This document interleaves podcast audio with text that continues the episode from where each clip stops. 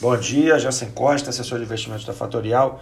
Vamos para mais uma abertura de dia, hoje dia 6 de outubro, 7h15 da manhã. Mercados em estabilidade depois de uma forte alta no pregão de ontem em função da saída do Trump do hospital e aqui a melhora de percepção de risco no Brasil. Tá? Na parte da manhã tivemos o dado da produção industrial da Alemanha de agosto que superou as expectativas, o dado saiu a 4,5% versus 2,8%. Vemos também um aumento da taxa de juros nos Estados Unidos de 10 anos, mercado precificando uma vitória do democrata Biden. E isso, como a gente já vem comentando algumas semanas, é muito relevante para os mercados emergentes, dado que ele vai soltar, entre aspas, a China e deve melhorar a performance das moedas emergentes, dado esse crescimento que se projeta pelo mercado uh, nesse exato momento. Importante também frisar que existe nesse exato momento uma, uma diferença de mais ou menos 8,5 pontos percentuais entre vi uma vitória do Biden versus uh, o Trump. Uh, e essa diferença, né, essa larga diferença, ela é muito positiva para a estabilidade uh, do processo político nos Estados Unidos. Os analistas, independentes da vitória de A ou B, vê isso como um bom ponto. Tá? Então, a gente vê que independente de quem estiver ganhando, existe um lado otimista uh, com pontos tanto para o mercado emergente, tanto quanto para o lado uh, mais americano, uh, que é frisado pelos republicanos, tá bom?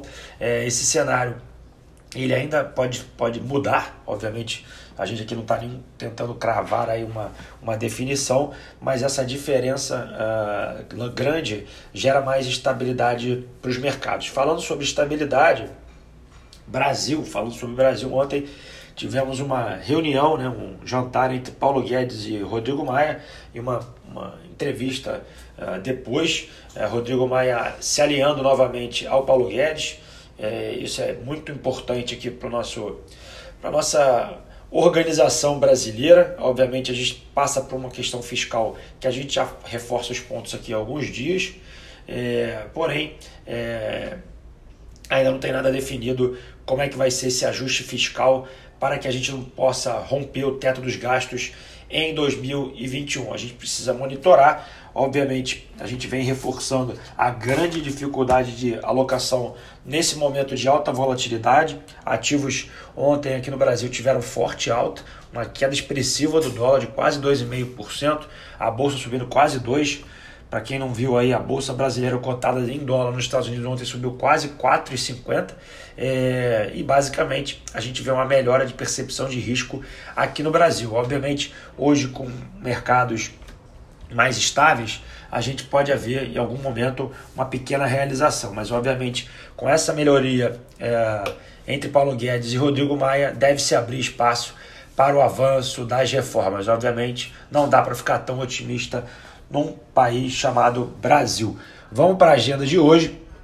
É, a balança comercial americana vai ser divulgada às 9h30 da manhã e às 11 horas da manhã será divulgado as ofertas de emprego nos Estados Unidos. Como é que está agora o mercado uh, agora às 7h15 da manhã? O mercado S&P cai 0,18%, o petróleo sobe 1%, pode impulsionar novamente a Petrobras aqui na abertura de hoje. A Europa cai 0,40%.